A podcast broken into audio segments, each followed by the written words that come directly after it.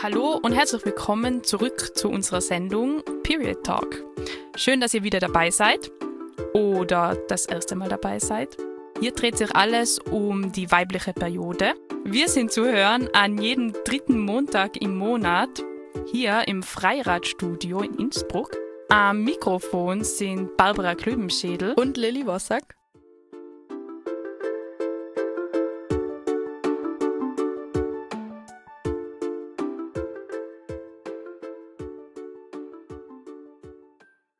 Wir wollen uns heute ein bisschen näher mit Produkten rund um die Periode und den weiblichen Zyklus beschäftigen. Und zwar vor allem mit Verhütungsmitteln und Periodenprodukten, also Binden, Tampons etc. Eigentlich so das Erste, was einem einfällt, wenn man so um Produkte rund um die Periode ja darüber nachdenkt. So eins der wichtigsten Produkte, die es da so gegeben hat, würde ich jetzt mal sagen, ist die Pille. Und du hast dich da ein bisschen informiert, Barbara. Erzähl doch mal, was du so rausgefunden hast.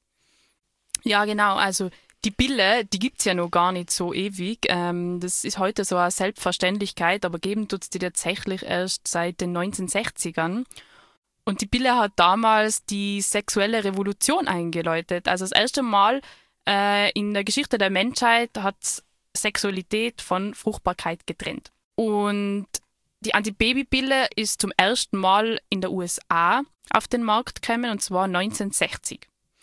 Ein Jahr später dann, exakt am 1. Juni 1961, äh, ist sie dann in Deutschland verkauft worden und in Österreich hat es noch ein Jahr länger gedauert.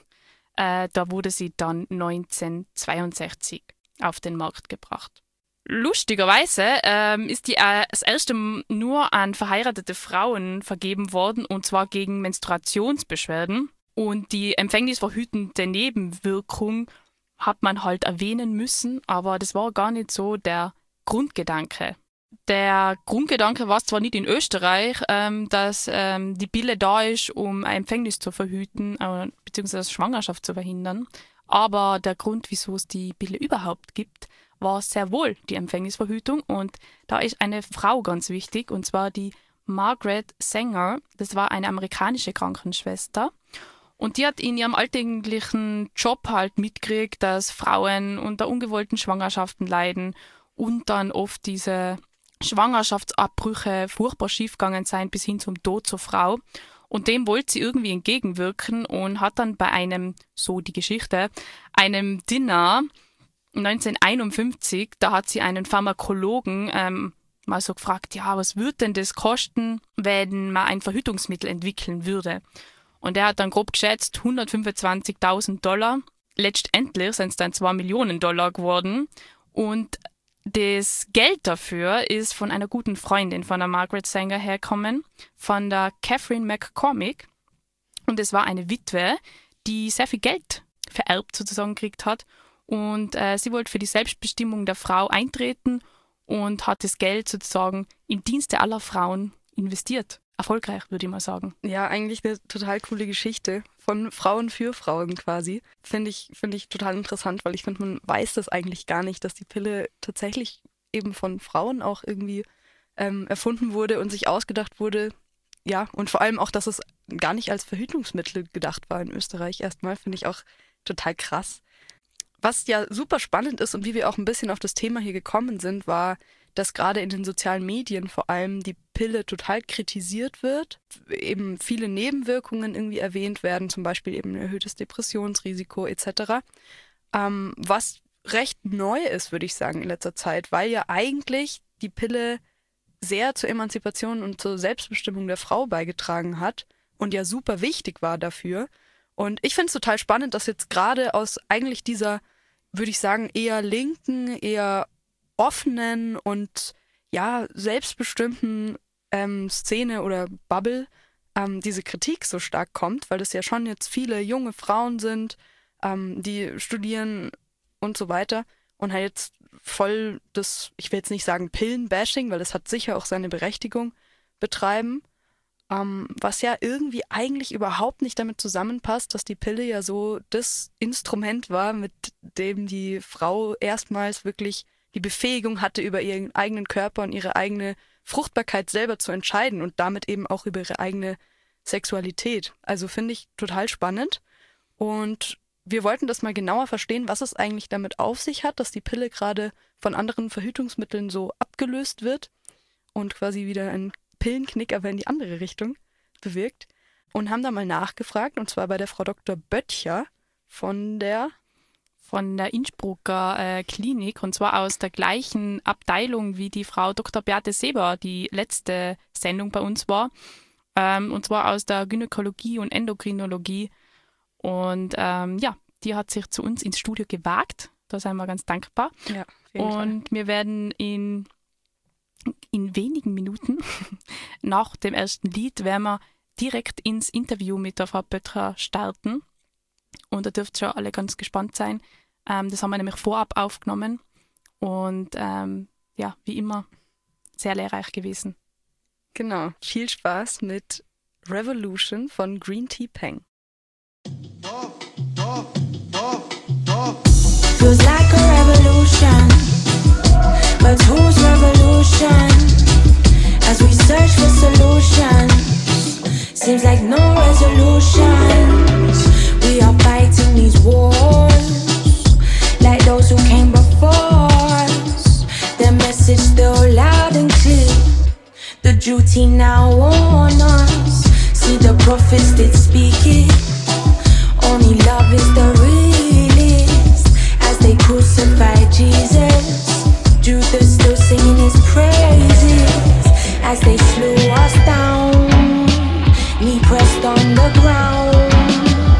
As I beg for my life from you, and my brother lets me down. See where do we go from here, man? When you insist on declaring war on man, like we won't take a stand. Mm-hmm.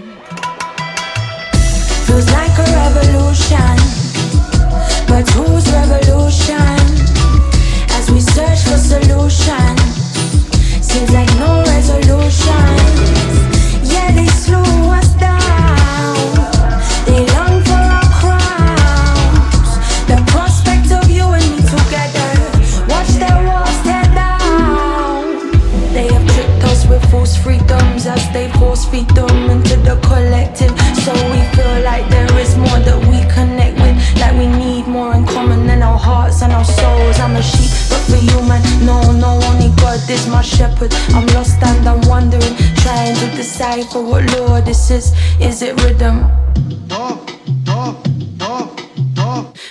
This shit is so imbalanced. Feels like a revolution. But whose revolution? As we search for solutions, seems like no resolution. Feels like a revolution.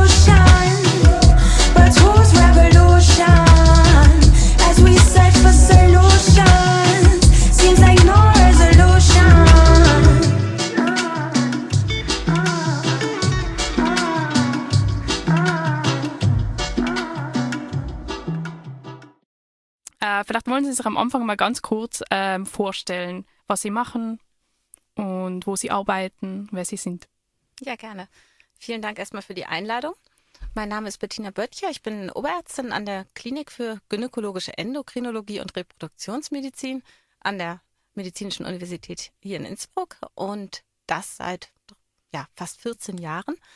Wir beschäftigen uns mit allen Fragen, die die weiblichen Hormone angehen. Das heißt, eigentlich die ganz kleinen Mädchen, dann die Mädchen in der Pubertät stellen sich vor, dann die Frauen, die verhüten möchten, die Frauen und dann Paare mit Kinderwunsch und dann die Beschwerden in Wechseljahren, die auftreten können. Das sind so die Themen, mit denen wir uns da beschäftigen. Und auch ganz, ja, auch junge Mädchen, Aufklärungsarbeit machen wir auch. Wir haben Sie ja für ein bestimmtes Thema zu uns ähm, eingeladen und zwar ähm, uns ist in letzter Zeit immer wieder in die sozialen Medien ähm, aufgefallen, dass die Pille ähm, auch andere hormonelle Verhütungsmethoden so ein bisschen in Verruf geraten sein, beziehungsweise stark unter Kritik stehen. Ganz oft kommt das Argument ähm, Depressionen oder depressive Verstimmungen, dass sich schlecht auf, auf die Stimmung generell auswirkt. Ähm, wie sehen Sie das? Also, äh, woher kämen die Bedenken? Ja, diese Beobachtungen sind absolut richtig. Das zeigt sich auch in den Zahlen, wie die jungen Menschen verhüten. Vor einigen Jahren war die kombinierte Pille, die klassische Pille, noch das Verhütungsmittel Nummer eins. Das fängt an, sich zu verändern. Es verhüten deutlich weniger Paare mit äh, der klassischen Pille aufgrund dieser Bedenken. Das erste Thema, mit dem die Pille in Verruf gekommen ist, war, die, war das Thromboserisiko. Und dann kam eben das große Thema der Depression. Jetzt ist es aktuell noch ein Thema mit meist gutartigen Tumoren im Kopf, ähm, Meningiom, was für bestimmte Pillenarten äh, gezeigt wurde. Aber gerade im Hinblick auf die Depression war im Jahr 2017 eine Publikation aus Dänemark der Anlass, dass hinterfragt wurde, welchen Einfluss hat die Pille auf die Stimmung, auf Depressionen. Und die Dänen haben ein sehr, sehr großes Register, in dem alle äh, Rezepte, alle Verschreibungen dokumentiert werden und dann die dazugehörige Diagnose. Und die haben einfach geschaut, wie viele Frauen nehmen Antidepressiva, bekommen diese verschrieben und nehmen gleichzeitig hormonelle äh, Kontrazeptiva. Und dann hat sich in dieser Studie eben gezeigt, dass es da anscheinend einen Zusammenhang gibt, statistisch gesehen. Und gerade in der Gruppe der 15- bis 19-Jährigen äh, war das statistisch auch auffällig, dass da ein Zusammenhang zwischen verschiedenen Pillenpräparaten und dem vermehrten Auftreten beziehungsweise dem vermehrten Verschreiben von Antidepressiva zu sehen war. Das heißt, es könnte quasi ähm, gesagt werden, dass Depressionen oder depressive Verstimmungen vielleicht auch zum Teil Nebenwirkungen von der Pille sind, wenn ich das jetzt richtig verstanden habe. Genau, das ist in der Folge. Ähm, es war auch schon im, äh, im Beipackzettel vorhanden, aber in der Folge ist auch ein sogenannter roter Handbrief veröffentlicht worden. Das sind so die Warnhinweise, äh, auf die man aufmerksam machen muss. Und da steht eindeutig drin, dass es einen Zusammenhang geben kann und dass die Ärztinnen darüber aufklären müssen und eben auch entsprechende Maßnahmen dann ergreifen müssen, falls dieser Verdacht besteht. Okay, das heißt auf jeden Fall ähm, gut, gut informieren. Ähm, damit wir das alles ein bisschen besser verstehen, können Sie uns einmal kurz erklären, was genau passiert denn eigentlich im Körper, wenn eine Frau die Pille nimmt? Und die Nebenwirkungen haben Sie jetzt schon angeschnitten, aber vielleicht, was sind so die gängigsten Nebenwirkungen? Ja, durch die Pille wird der eigene Hormonhaushalt runtergefahren. Die Pille enthält zwei Hormone meistens in der Form, also einmal das Östrogen und einmal ein Gestagen. Die beiden ergänzen sich in ihrer verhütenden Wirkung und melden dem Körper, dass genug von diesen äh, Hormonen im Körper da sind und er selber nicht mehr so viel davon produzieren muss. Also die eigene Hormonproduktion wird runtergefahren. Und das merkt man eben dann auch daran, dass der Zyklus auch gar nicht mehr der eigene Zyklus ist. So heißt es dann auch nicht mehr, wenn unter der Pille eine Blutung auftritt, ist das eine Blutung, durch den, die durch den Hormonentzug entsteht und nicht durch den eigenen Körper. Und ähm, ja, dadurch, damit sind auch Nebenwirkungen verbunden. Ganz vorne steht das große Thrombose-Lungenembolie-Risiko. Äh, Depressionen haben, werden wir gleich noch weiter drüber sprechen. Aber dann auch so mh, mm, ja, Nebenwirkungen wie Kopfschmerzen, Übelkeit. Manche Frauen fühlen sich auch aufgebläht. Ähm, Brustspannen und ein Effekt auf die Libido ist auch beschrieben. Und jetzt nochmal zurückzukommen eben auf die Depression, wie wird das erklärt? Also gibt es da vielleicht einen chemischen Vorgang im, im Körper, der irgendwie zu dieser Depression führen kann? Hat man da schon einen Versuch, das irgendwie zumindest theoretisch zu erklären? Ja, es gibt gemeinsame Rezeptoren. Da gibt es Erklärungsmodelle, wie das im Gehirn funktioniert. Genau, das führt im Detail wahrscheinlich zu weit und ganz genau weiß man es auch nicht, aber es gibt äh, eben Rezeptoren, die da äh, ja, die da einen Zusammenhang haben. Mhm, mhm. Also es ist schon auf eine chemische Reaktion zurückzuführen. Ja. Dieses Depression und Bille. Ja, da ist ein Zusammenhang äh, sicherlich zu sehen, ja. Was ich davor angesprochen habe, war, waren, dass während äh, man die Bille nimmt, dass es keine Blutung mehr gibt. Also keine Periode im klassischen Sinne, sondern wenn man die Bille absetzt, gibt es diese typische Abbruchsblutung, die durch, wie Sie gesagt haben, durch den Hormonentzug entsteht wieso gibt es diese Abbruchsblutung? Also wieso wird die beabsichtigt? Oder kann, könnte man die Pille einfach durchnehmen, wenn es ohnehin keine Periode mehr gibt? Ja, das ist historisch entstanden. Als die Pille entwickelt wurde, hat man versucht, den weiblichen Zyklus nachzuahmen, um den möglichst natürlich darzustellen. und daher 21 Tage Pille, sieben Tage Pillenpause war das klassische Einnahmeschema, was sich über Jahrzehnte gehalten hat. Mittlerweile gibt es auch andere Einnahmeschemata, 24 Tage Pille, vier Tage frei ähm, oder eben ja oder Stufenpräparat, in denen die Dosis sich verändert. Und ja, man kann die Pille auch durchnehmen. Das machen wir uns teilweise auch zunutze. Gerade Frauen, die zyklusabhängige Beschwerden haben, wie zum Beispiel sehr starke Regelschmerzen oder äh, ein starkes äh, prämenstruelles Syndrom, was immer vor der Regelblutung auftritt. Oder es gibt auch zyklusabhängige Migräne. Damit meine ich keine Migräne mit Aura. Das ist ganz wichtig, kann man vielleicht gleich nochmal erwähnen. Ähm, oder bestimmte Erkrankungen kommen zyklusabhängig immer wieder. Epilepsie ist da zum Beispiel ein, äh, ist da ein Beispiel. Bei all diesen Erkrankungen kann man sich die Einnahme im Langzyklus dann zunutze machen und eben gar keine Regelblutung mehr haben. Und dann hat man die Beschwerden eben auch meist weniger oder gar nicht mehr. Wenn man jetzt einfach sagen würde, okay, es ist mir jetzt einfach blöd gesagt zu lästig, da jedes Monat die Regelblutung zu haben, es schränkt mir in meinem Alltag ja dann irgendwie auch eine Woche ein, Darf man diesen Grund auch nennen, um die Pille theoretisch durchzunehmen? Ja, theoretisch schon, genau. Es sind nicht alle Pillen dafür zugelassen. Das ist dann ein Off-Label-Use, so heißt das. Ähm, aber das ist absolut möglich, die Pille dann für sechs Monate zum Beispiel durchgehend zu nehmen. Dann ist eben, kommt eben keine Regelblutung oder keine Blutung, keine Hormonentzugsblutung und möglicherweise auch keine Beschwerden oder eben auch keine lästige Blutung, wenn die so empfunden wird. dass ähm, es gibt mittlerweile Langzeitdaten dazu, dass das keine erhöhten Nebenwirkungen hat, wenn man die Pille durchnimmt. Mhm. Es hat tatsächlich eine erhöhte äh, kontrazeptive Sicherheit, da es ja nicht in dieser Pillenpause zum Anstieg der Hormone kommt. Mhm. Und, und sollte man aber natürlich mit dem jeweiligen Frauenarzt absprechen und nicht auf eigene Faust da jetzt gerade seine Pille länger nehmen als nötig. Das wäre zu empfehlen. okay, Weil nur um das festgehalten zu haben. genau, und es sind auch nicht alle Pillen dafür weder zugelassen noch auch geeignet. Manche haben eben eine unterschiedliche Dosis, da kann man nicht einfach gleich mit der nächsten Pillenpackung anfangen. Oder es sind Placebo-Pillen am Ende mit drin. Äh, da macht das dann auch keinen Sinn, die müsste man dann weglassen. Aber deshalb bitte Rücksprache halten, ja. Jetzt haben Sie ja schon gerade erwähnt, dass die Pille ja auch oder total viele positive Auswirkungen haben kann, wie zum Beispiel, dass man, wenn man seine Periode sehr stark bekommt, die vielleicht nicht mehr so stark hat oder auch weniger Migräne, Kopfschmerzen etc. Ähm, wie stehen Sie denn zu dem Thema, dass die Pille jetzt gerade so in der Diskussion ist, weil sie ja doch auch Nebenwirkungen haben kann, andererseits aber ja auch total viel helfen kann vielleicht? Ähm, was ist da Ihre, Ihre Position als Frauenärztin dazu? Ich denke, dass es wichtig ist, dass die Pille nicht verteilt wird wie irgendwelche Bonbons. Das ist, das ist ein Medikament, das hat eine Wirkung, aber es hat eben auch Nebenwirkungen. Und die müssen zu der jeweiligen Frau und dem Mädchen auch passen. Es muss eine sorgfältige Anamnese erhoben werden. Es sollten keine weiteren Risikofaktoren vorliegen, die das Auftreten von Nebenwirkungen eben wahrscheinlicher machen. Damit meine ich Rauchen, Bluthochdruck, Übergewicht zum Beispiel. Also es sollte jetzt nicht leichtfertig verschrieben werden. Aber es ist ein sicheres Verhütungsmittel, ja. Und gerade äh, wenn Frauen einen unregelmäßigen Zyklus haben oder einen unregelmäßigen Lebensrhythmus, dann sind so die Methoden der natürlichen Familienplanung schwieriger zu verwirklichen und umzusetzen und dann deutlich unsicherer.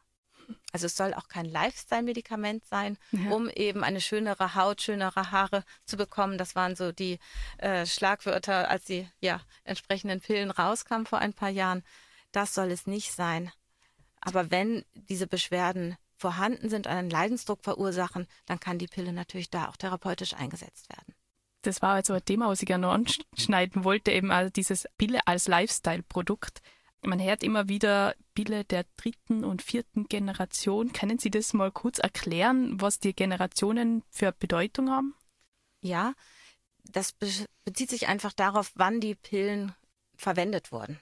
Also zuerst wurden die ersten und zweiten Generationen verwendet und dann kamen die dritten und vierten auf den Markt. Es hat gar nichts unbedingt damit zu tun, woher die biochemisch kommen, die neuen. Und es bezieht sich auf die Gestagene, eben auf dieses zweite Hormon in der Pille. Und dritte und vierte waren vor allem die Hormone, äh, die Gestagene, die gegen eine, ähm, gegen die männlichen Hormone wirken, die die etwas runterregulieren und die dadurch einen guten Effekt auf Haut und Haare haben.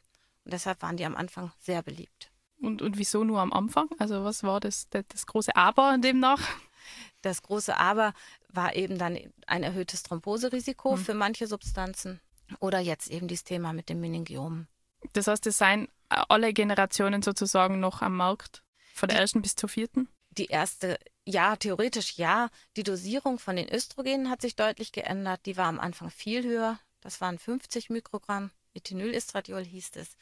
Äh, Das sind, geht jetzt runter bis zu 20 oder auch 30. Das muss man ein bisschen schauen. Und mittlerweile hat man auch noch andere Östrogene, die in der Pille vorhanden sind, die sogenannten natürlichen Östrogene. Da hat sich das Spektrum deutlich erweitert. Man kann viel mehr anbieten auch. Das heißt, sie wird da in irgendeiner Form nebenwirkungsärmer, oder? Kann man das so festhalten, weil Genau. sie von der Menge weniger Hormone hat und optimierter arbeitet, so wie das jetzt klingt für mich? Genau, wenn man die 50 Mikrogramm versus die 30 Mikrogramm vergleicht, auf jeden Fall. Und gerade diese neueren Östrogene, die natürlichen, da erhofft man sich, wenn man die Langzeitdaten dann irgendwann hat, auch ein niedrigeres Thromboserisiko und besser, ja, einen besseren Effekt auf die Gerinnungswerte und so etwas. Sie haben jetzt gerade schon angesprochen, eben Pille als Verhütungsmittel und auch, dass sich da einiges jetzt verändert hat bei Paaren, die irgendwie verhüten möchten. Ähm, es gab ja auch mal Ansätze, eine Pille für den Mann zu entwickeln. Wissen Sie da was drüber, wie das äh, funktioniert oder ob es da noch Forschung dazu gibt? Ja, die Forschung gibt es noch und ich denke, so alle zwei, drei Jahre kommt auch, kommen auch wieder mal neue Ergebnisse. Aber von der Markteinführung ist es noch weit entfernt, leider. Um nochmal zurückzukommen, Sie beschäftigen sich ja, wie wir jetzt schon merken, sehr viel mit der Pille und mit äh, Verhütungsmitteln. Ähm, und Sie haben jetzt eine Studie geplant oder führen die jetzt auch schon durch. Wollen Sie da mal kurz erzählen, worum es da geht? Ja, gerne. Es, ich hole noch ein bisschen aus. Es gibt zu dem Zusammenhang Pille und Depression einige Studien, aber die sind teilweise gar nicht so gut gemacht, weil Depression ja nicht gleich Depression ist. Manche Studien haben einfach Fragebögen gehabt äh, und die Mädchen gefragt, ja, bist du manchmal ein bisschen traurig? Weinst du manchmal grundlos? Ja, sind wir alle.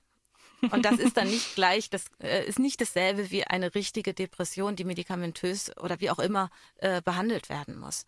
Und diese Unterscheidung ist in manchen Studien einfach nicht gut gemacht. Äh, das ist der eine Punkt. Und dann sind die Studien teilweise recht klein von den Fallzahlen, haben dann unterschiedliche Pillen äh, gar nicht unterschiedlich betrachtet, analysiert. Also da gibt es zwar einiges an Daten, aber keine richtig guten Daten. Und wir haben eine Pilotstudie jetzt geplant ähm, und organisiert, ähm, die Frauen, Mädchen in vier Gruppen anschauen möchte, um den Zusammenhang zwischen der Pille und äh, depressiven Symptomen, Episoden zu untersuchen. Und dann in der einen Gruppe sollen Frauen sein, die gar keine hormonellen Verhütungsmittel nehmen, dann welche, die seit über einem Jahr oder mindestens einem Jahr hormonelle Verhütungsmittel nehmen, dann eine Gruppe äh, von Frauen, die mit der Kombinationspille mit beiden Hormonen neu starten und dann die vierte Gruppe mit Frauen, die neu mit Gestagenen starten, also mit einer ja, Minipille hat man, äh, kann man auch sagen. Zwischen 18 und 30 Jahren äh, sind die Einschlusskriterien und es sollten eben keine Vorerkrankungen im Sinne von einer Depression da sein, keine Psychopharmaka eingenommen werden. Das Ganze läuft dann über ein Jahr. Fünf verschiedene Zeitpunkte sind es, zu denen man dann daheim Fragebögen ausfüllt. Das dauert so ungefähr 25 Minuten, mal mehr, mal weniger. Und da bekommt man Fragen gestellt, erstmal zur eigenen Person, aber es ist natürlich anonym. Man kann nicht herausfinden, ähm, wer das ist.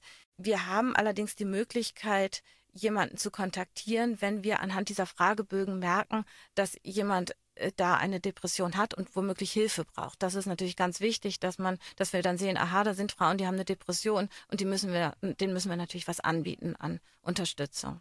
Die Möglichkeit besteht dann schon.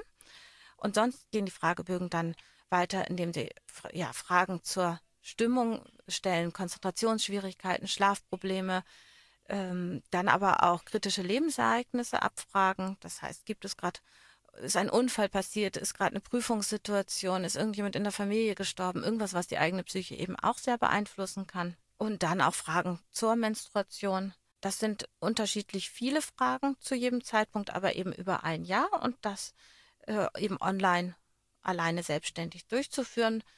Es werden aber Erinnerungen rausgeschickt. Man muss nicht selber an die Termine denken. Das ist wichtig.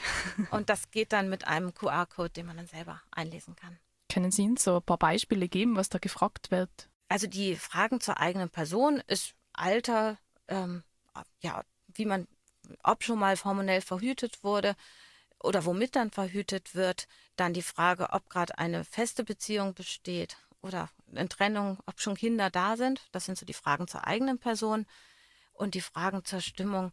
Äh, die fragen wirklich so Alltagssituationen ab.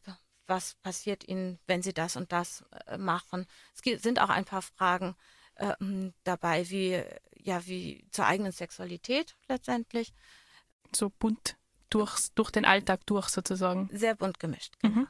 Und da suchen Sie noch äh, Probandinnen, so wie ich ja, das jetzt wir verstanden würden uns habe. sehr über interessierte Teilnehmerinnen freuen. Genau. Also alle, die jetzt hier zuhören und damit machen möchten, ähm, tut das. Wir stellen den Genau. Link dann auch auf unsere Webseite oder beziehungsweise auf unsere Instagram-Seite. Webseite haben wir ja keine. Ähm, meldet euch. Ja, das klingt auf jeden Fall sehr, sehr spannend. Ähm, ich, ich freue mich sehr auf die Ergebnisse. Ich werde es auf jeden Fall verfolgen. Wenn man das so einschätzen kann, das ist immer, immer sehr schwierig, bei wissenschaftlichen Untersuchungen wirklich ein Ergebnis abzuschätzen. Aber was ist jetzt so ganz subjektiv Ihre persönliche Einschätzung? Was kommt raus? Ich muss sagen, dass dieses, das einschränkend ist, dass wir natürlich nicht Tausende von Teilnehmerinnen haben werden. Dass gerade wenn wir es in vier Gruppen aufteilen und dann innerhalb gerade dieser Pillengruppe auch noch verschiedene Präparate Ja. genommen werden, dann sind nicht mehr viele Frauen in jeder Gruppe. Deshalb ähm, heißt es dann Pilotstudie, aber wir hoffen, dass wir das in einem viel größerem Rahmen dann nochmal umsetzen können mit anderen, ja, anderen Städten, anderen Ländern vielleicht sogar. Ähm, und dann dieses, dieses Modell, was wir da quasi dann etabliert haben, auch anwenden können. Ich erwarte schon, dass es viele Einflussfaktoren gibt, geben wird, die äh, die Ergebnisse schwerer zu interpretieren machen. Ich glaube, man muss auch vorsichtig schauen, welche Altersgruppe betrachtet wird. Gerade mit 18 spielen einfach auch noch andere Themen eine Rolle als mit 30, wenn man so mal die, Endpo die Randbereiche von der Altersgruppe, die betrachtet wird, ähm, sieht. Und wenn wir jetzt 16 bis 18 einschließen, was auch das Ziel ist, das ist gerade beantragt, eben auch noch die 16- bis 18-Jährigen dazuzunehmen, dann ist mit 16 doch einfach noch ein, man steht einfach noch anders im Leben als mit Ende 20 und geht mit bestimmten Ereignissen, mit dem eigenen Leben, der eigenen, dem eigenen Selbstwertgefühl, dem eigenen Körper ja noch ganz anders um. Und da denke ich, ist es auch wichtig zu schauen, wie äh, sind die Unterschiede zwischen den Altersgruppen. Das sind so ganz viele Aspekte, ganz viele Einflussfaktoren, die da zusammenkommen und die die Ergebnisse wahrscheinlich Ja. etwas schwieriger zu interpretieren machen. Aber ich bin sehr gespannt, äh, unter welchen Pillenpräparaten man da wirklich eventuell Einflüsse sehen wird, ja. Und ich finde es ganz wichtig, dass das äh, untersucht wird, trotz dieser Einschränkungen, die ich genannt habe. Wir stellen immer gern eine Abschlussfrage und äh, zwar, was würden Sie Zuhörerinnen und Zuhörern gerne noch mitgeben über das Thema Pille als Ärztin, was oft vielleicht zu kurz kommt oder einfach nicht, man einfach nicht weiß, als wenn man nicht im medizinischen Bereich arbeitet? Ja, ich halte die Pille weiterhin für ein sehr, sehr sicheres Verhütungsmittel, was für bestimmte Frauenpaare durchaus auch geeignet werden, äh, geeignet sein kann. Sie muss nicht verteufelt werden. Sie hat Nebenwirkungen, ja, und die müssen ernst genommen werden und so auch die Depression, das ist auch wichtig. Dennoch ist es wichtig, meiner Meinung nach Schwangerschaften zuverlässig auch zu vermeiden, wenn sie nicht gewünscht sind. Es kann nicht die Folge sein, dass gerade Teenager, junge Frauen nicht verhüten, weil sie Angst vor den Nebenwirkungen der Pille haben und dann ungewollt schwanger werden. Das kann auch nicht das Ziel sein. Und wir haben wenig andere Methoden, die wirklich zuverlässig und sicher sind. Also daher eine gute Beratung beim, bei der Frauenärztin, beim Frauenarzt, gute Informationen auch über alternative Methoden. Es kann auch sein, dass es auch gute andere Methoden für die jeweilige Frau, für das Paar gibt, ja, aber eben keine Verteufelung der Pille an sich, Mhm. sondern eine vernünftige, einen vernünftigen, durchdachten Einsatz für die einzelne Frau. Können Sie vielleicht noch ein paar so Anlaufstellen in Innsbruck nennen? Jetzt klar der eigene Frauenarzt, das ist sowieso selbstverständlich, aber wo kann man sich theoretisch sonst noch hinwenden? Gibt es irgendwelche Beratungsstellen in Innsbruck oder Sprechstunden? Ja, also wir haben zum Beispiel an der Klinik, ohne jetzt Werbung machen zu wollen, das ist ähm, die First Love Ambulanz, gerade für junge Mädchen. Es ist auch immer noch anonym möglich, dass man sich einfach mal über Verhütungsmethoden informiert. Das wäre eine Anlaufstelle. Äh, und sonst natürlich im Internet auch. Wir haben gerade auch eine Leitlinie rausgebracht. Das ist natürlich dann etwas spezieller, äh, spezieller zur nicht hormonellen Empfängnisverhütung. Und noch was ganz anderes. Wir haben gemeinsam mit der Avomed und dem Land Tirol neue Aufklärungsmaterialien zusammengestellt, die auch bald zur Verfügung äh, stehen werden. Es gibt viel Infomaterial im Internet. Das ist natürlich immer schwierig, dass es dann auch gut und valide ist. Also ich finde, man kann da jetzt draus mitnehmen, dass man sich einfach informiert äh, über die Pille, über Verhütungsmethoden und mögliche Nebenwirkungen. Und wie Sie schon gesagt haben, nur weil jetzt gerade in den sozialen Medien vielleicht ein kleiner Pillenhass stattfindet, heißt das nicht, dass das auch alles stimmt und alles gerechtfertigt ist. Vielleicht zum Teil, teils auch nicht. Das ist einfach, denke ich, super wichtig, dass man da ähm, sich gut informiert, schaut, wo seine Informationen herkommen und nicht alles nachplappert, was man so liest. Und ähm, vielleicht, dass man genau. manchmal auch diese Perspektive vielleicht in Überlegung mit einnimmt, in seltensten Fällen wird jemand, der die Pille gut passt, ins Internet gehen und reinschreiben, die Pille ist toll, danke, sondern es werden natürlich mehr Stimmen wahrgenommen, die äh, damit schlechte Erfahrungen haben. Wie so bei allem, auch wenn man eine Restaurantbewertung liest, ist das ja dasselbe. genau. Ähm, vielen, vielen Dank fürs Kommen und fürs Teilen und Zeit nehmen. Vor dem nächsten Themenblock dürft ihr euch noch das äh, Lied Washed Up von der wunderbaren Wiener Band Shark Tank anhören. Das ist total lustig. Ich habe die mal live gesehen und die haben immer so einen riesen Plastik-Maulwurf oder ich kann es nicht ganz identifizieren, was es ist, ähm, auf der Bühne stehen, wie so ein, wie so ein Swimmingpool-Tier. Ich weiß nicht, falls irgendjemand weiß, was es für ein Tier ist, sagt gerne Bescheid. Aber erstmal viel Spaß mit dem Song.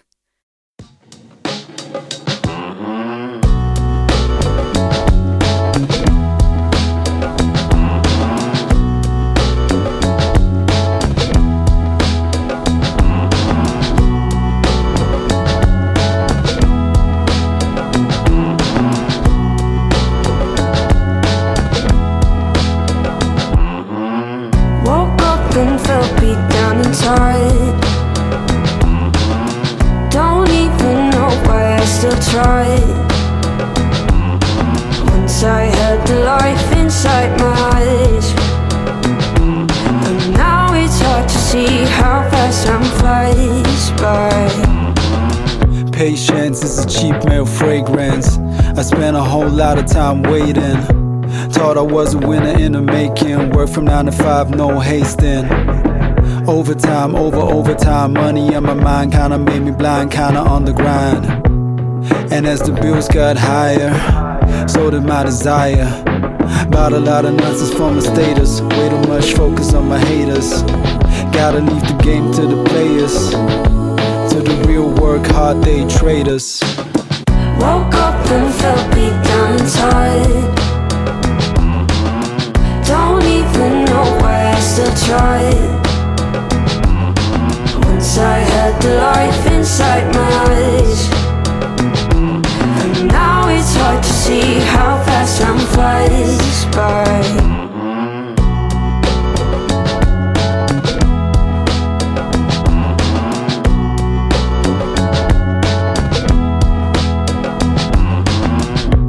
Let her with my own soulmate. Lights go out, but she stays. Hustle for the dinner on the plate. At least that's what I make myself say. My real life kinda feels strange. Cause at work life I'm so great. I don't know why I'm so afraid. It's like I'm in a cage and all I got left is rage. Tossing and turning, cussing and burning. If there was ever compassion, it's bloodshed. I want it all and I earned it, but didn't really deserve it. I think I'm lost on the track, it's all sad. Woke up and felt beat down inside. Don't even know why I still tried. Once I had the life inside my eyes. And now it's hard to see how fast time flies by. Woke up and felt beat down. Don't even know why I still try. Once I had the life inside my eyes. And now it's hard to see how fast by. Woke up and felt beat down and tired. Don't even know why I still try. Once I had the life inside my eyes. And now it's hard to see how fast time flies by. Das erste Periodenprodukt waren sicher die Tampons dieser bekanntesten Marke, weil die immer bei meiner Mama im Kastel gestanden sind. Allerdings kann das auch nicht sein, dass ich gleich mit Tampons begonnen habe. Also es waren sicher irgendwelche dicken Binden. Was ihr hier gehört habt, war ein kleiner Vorgeschmack schon auf unser nächstes Interview, äh, in dem die Angelika jetzt gerade über ihr erstes verwendetes, je verwendetes Periodenprodukt geredet hat. Ähm, Lili, was war denn eigentlich deines, dein erstes Periodenprodukt, an das du dich erinnern kannst?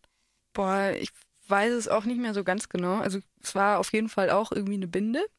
Ähm, ich weiß nur noch, ich glaube, ich hatte meine Periode das erste Mal mit 12 oder 13, irgendwie sowas.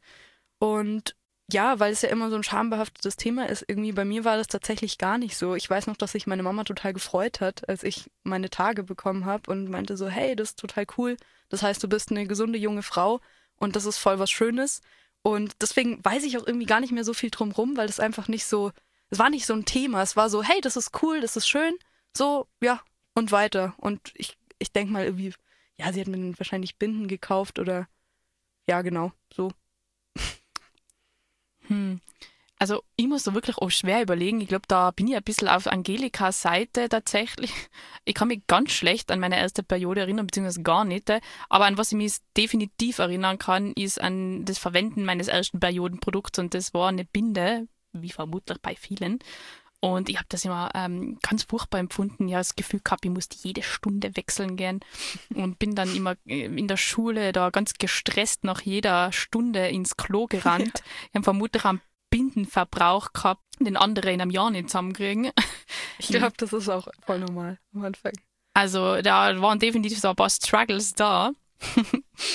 ja, und was mir vielleicht manchmal gefehlt hat, war vielleicht tatsächlich so ein bisschen ein offener Umgang damit, eine Ansprache, äh, welche Produkte gibt es denn überhaupt und, und, und wo kriegt man denn die richtig? Also mir war schon klar, in der Drogerie um die Ecke. Mm, aber für mich in meiner Welt hat es damals halt Binden und Tampons gegeben. Und da gibt es ja glücklicherweise mittlerweile ein bisschen mehr Auswahl. Genau, und davon hat uns die Angelika im Interview erzählt. Vielen Dank, dass du bei uns da bist Vielleicht magst du dir mal kurz unseren Zuhörerinnen und Zuhörern vorstellen. Ja, hallo, ich bin die Angelika. Letztens hat mich jemand mit Marie angesprochen und auf das hören mittlerweile auch. Und jetzt wollte ich im ersten Moment sagen, ja, also hallo, ich bin die Marie. Ähm, weil, also das passiert so automatisch, dass mich viele mittlerweile so ansprechen. Meine Firma heißt ja Rotmarie.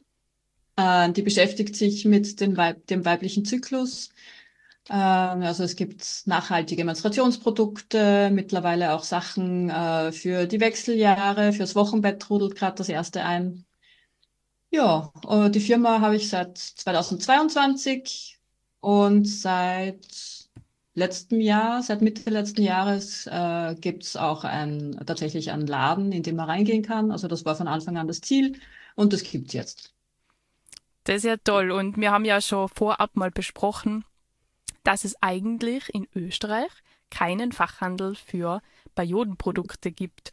Und ähm, das scheint auch in erster Linie mal ganz normal, aber eigentlich für so etwas Wichtiges, was so viele Personen monatlich betrifft, gibt es keine richtige Beratung beziehungsweise keine Experten, ähm, die dazu eben Auskunft geben können über verschiedene Produkte. Wie kommt es dazu? Wie kannst du dir das erklären, dass es keinen Fachhandel gibt für Periodenprodukte? Ja, gar nicht. Also das war, das war auch der Beginn meines, meines Geschäfts. Also ich komme nicht aus dem Unternehmertum und es war irgendwie so eine zufällige Begebenheit, dass ich angefangen habe, nach eben so einem Laden zu suchen und dann äh, gesehen habe, dass es das einfach nicht gibt. Und ich habe das so unglaublich gefunden, dass das dann eine Eigendynamik entwickelt hat. Äh, ja, warum gibt's das nicht? Also ich weiß, es ist, es, man, es passt zu dem, verschleiern und, und tabuisieren, dass wir halt gewöhnt sind, dass es auch keinen Ort gibt, an dem man hingehen kann. Weil, ja, also wo sollst du denn drüber sprechen? In der Drogerie brauchst du nicht drüber reden. Ne? Also da gibt es vielleicht ein paar Produkte, aber es kennt sich niemand aus, es gibt keine Beratung. Mhm. Also warum warum es das nicht gibt, ich kann es mir nicht erklären. Es ist halt so ein äh, ein Gefolge unserer patriarchalen Gesellschaftsordnung, dass man halt alles, was weiblich ist äh, und noch dazu mit Körperlichkeit zu tun hat, äh, unter den Teppich kehrt oder, oder eher negativ behaftet. Dein Laden ist ja in Wien. Äh, das wissen ja dann unsere Zuhörerinnen noch nicht. Wie wird der in Wien angenommen, der Laden? Ähm, was ist so das Feedback, was du von Frauen, vielleicht auch von Männern kriegst? Ähm, also von, im Vorfeld ähm, eigentlich ganz gut. Also äh, so als ich ihn gegründet habe, war ich am Anfang, also ich habe mal online gestartet, war dann auf ein paar Märkten und ähm, also ich sage jetzt mal so, so aus feministischen Kreisen oder aufgeschlossenere Leute kommt schon sofort das Feedback, dass das unbedingt braucht und dass das sehr notwendig ist.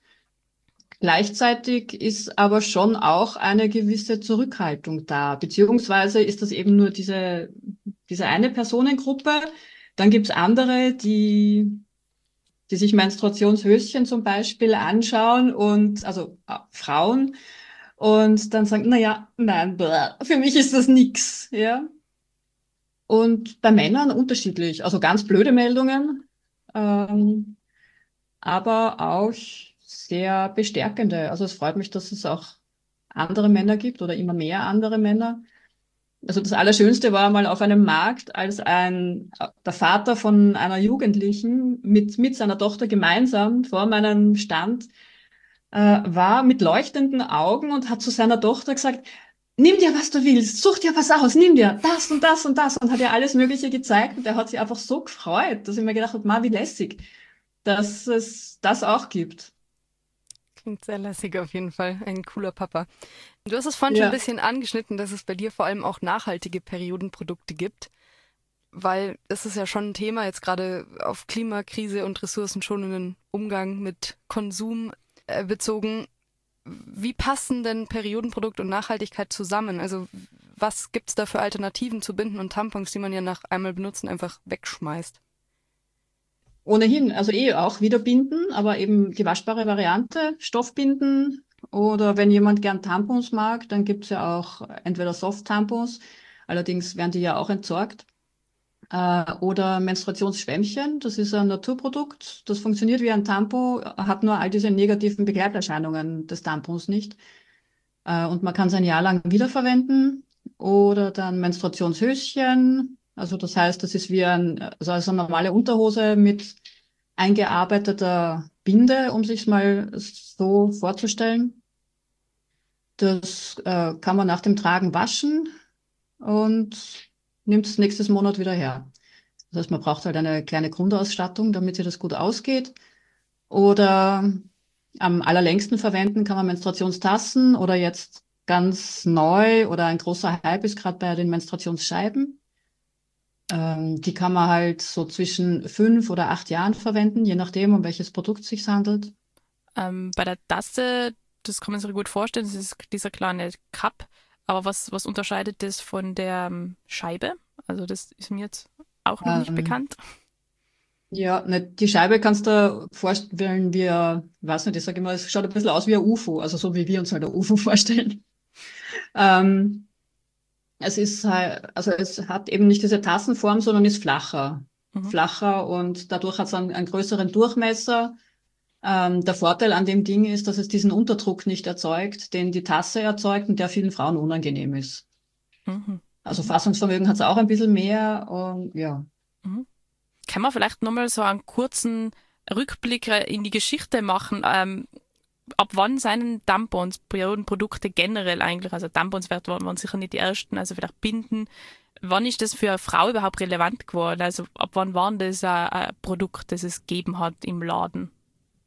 Ich habe so Geschichten gehört, dass so auch die ersten Binden, also die ersten Wegwerfbinden, also die man halt sich halt nicht selber zusammengeschustert hat, sondern die tatsächlich kommerziell äh, verkauft worden sind, dass die in einem neutralen Kuvert drinnen waren. Und es gab da wohl auch irgendwie ein Codewort, das man verwenden konnte, um das äh, ganz diskret zu bekommen, ohne irgendwas aussprechen zu müssen.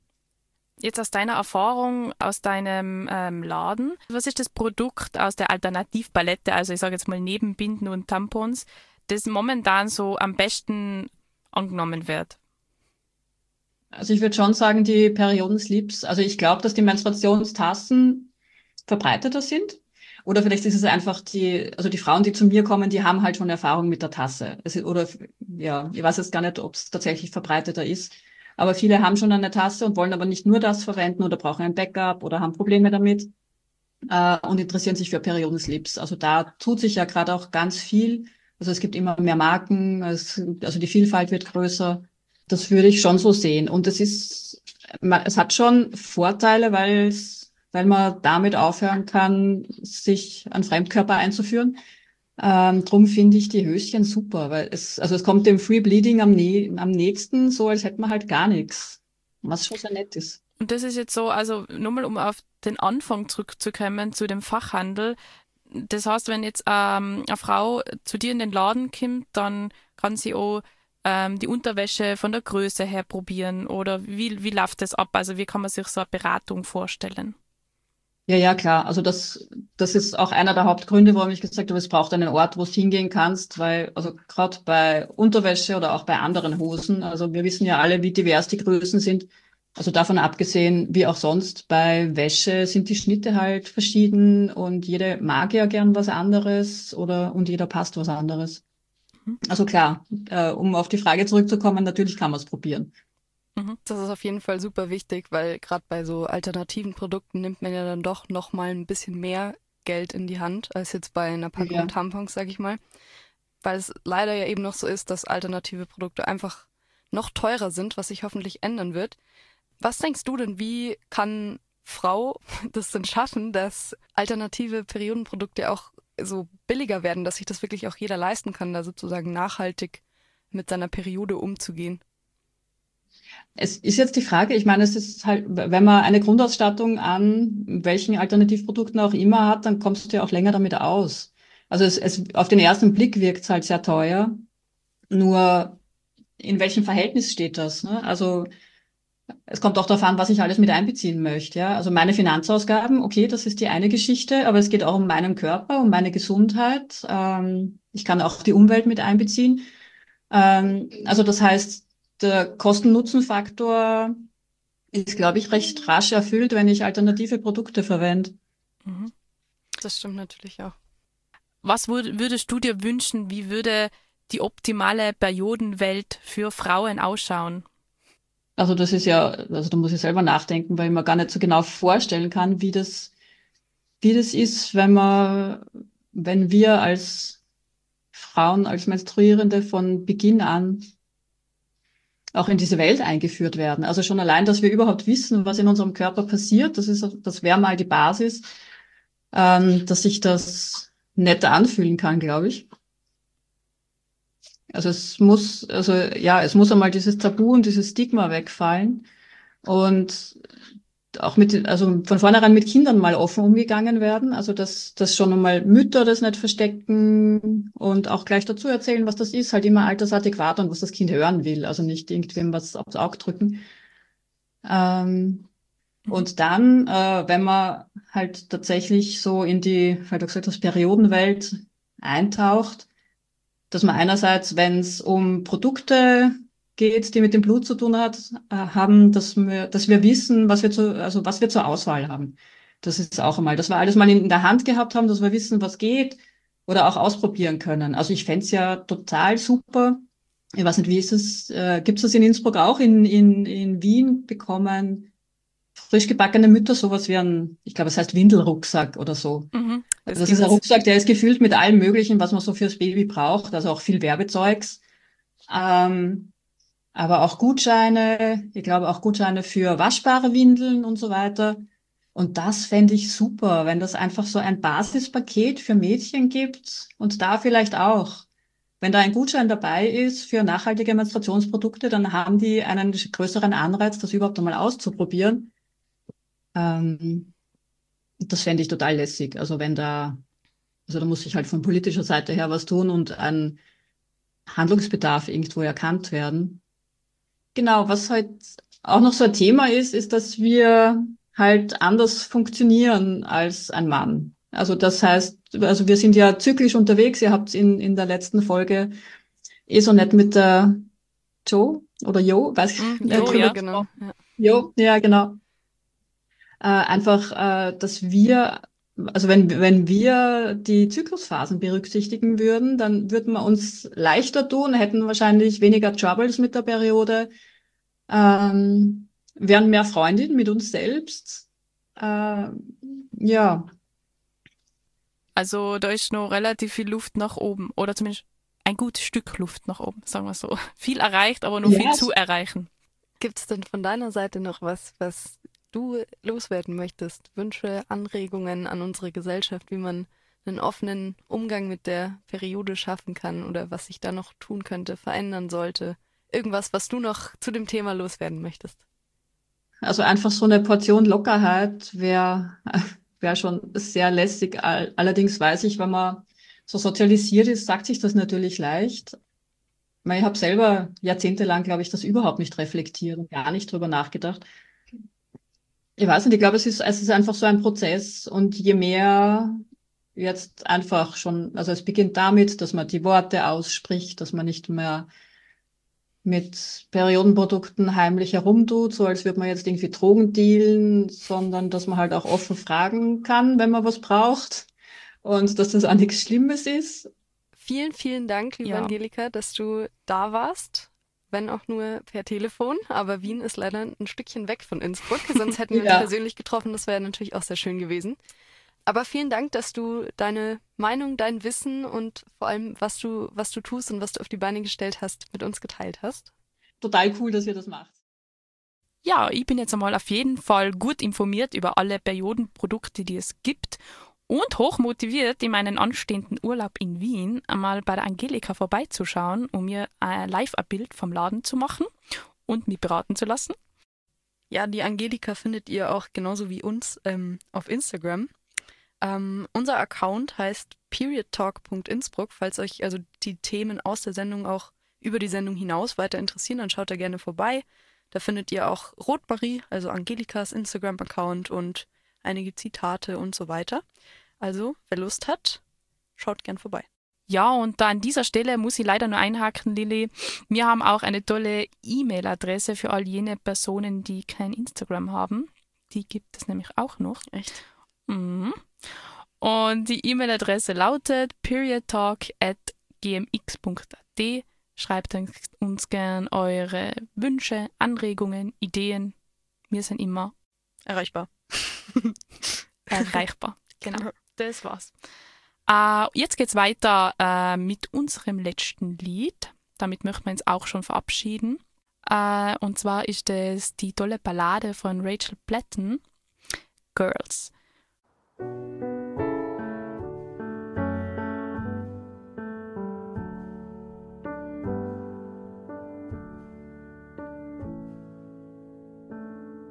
Hope you always know your worth, though I know that life can hurt. Hope you know that you can turn to each other. Hope you learn to trust your voice, make mistakes and make some noise. Hope you never lose your joy or your hunger. Girls, you were born to run to reach the stars and chase the sun. Girls, you were wild and free. The wind is at your back, the world is at your feet. Sometimes life can feel unfair, broken hearts you can't repair. Sometimes you might be scared that no one gets you. It's not easy being brave when tears are falling down your face, but that's how you'll find your strength. So I'll let you. Girls, you were born to run, to reach the stars and chase the sun.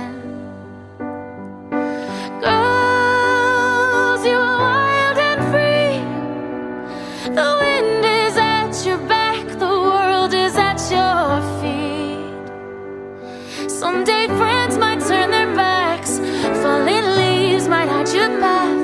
You'll try hard, might come in last. Yeah, but just around the corner, you'll move mountains, you'll make waves, you'll be fearless, you'll be brave.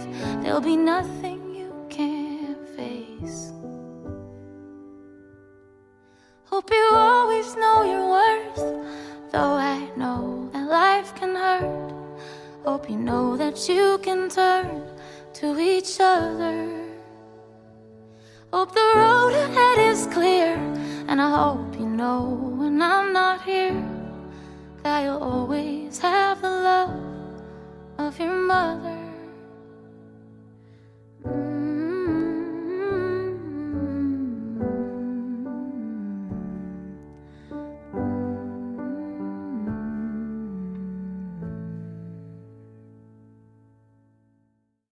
Ja, das war's schon wieder mit Period Talk heute. Die nächste Sendung läuft am 18. März schon, also quasi wieder am nächsten dritten Montag im Monat. Jedes Mal ein Zungenbrecher. Und da geht's um Endometriose. Da haben wir dann wieder spannende Studiogäste, aber wir wollen noch nicht zu so viel verraten. Wir hoffen, ihr seid wieder dabei. Und ja, aus dem Studio verabschieden sich Barbara Klümschädel und Lilly Wossack mit dem letzten Lied Afraid No More von Bukahara. I was born old in the world, as young as a growing child. Everybody's seeking something, and I don't know where to hide. I was born calm in the world, as loud as a crowded street. Every time I go out there, oh, it carries me off my feet. And I was born dark in the world, as white as my neighbor's wall. All the time I've been waiting for a ship to take me home. I don't want to be afraid no more. I wanna break out and rise up to the skies. I don't want to feel this pain no more. I wanna stay up there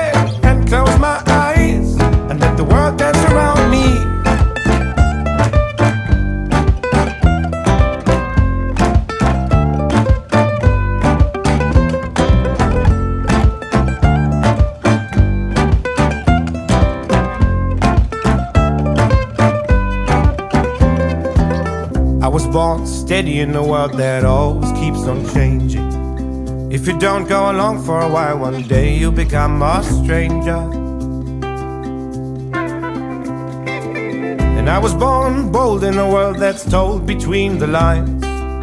So I write till I'm finally free from a story that's not mine.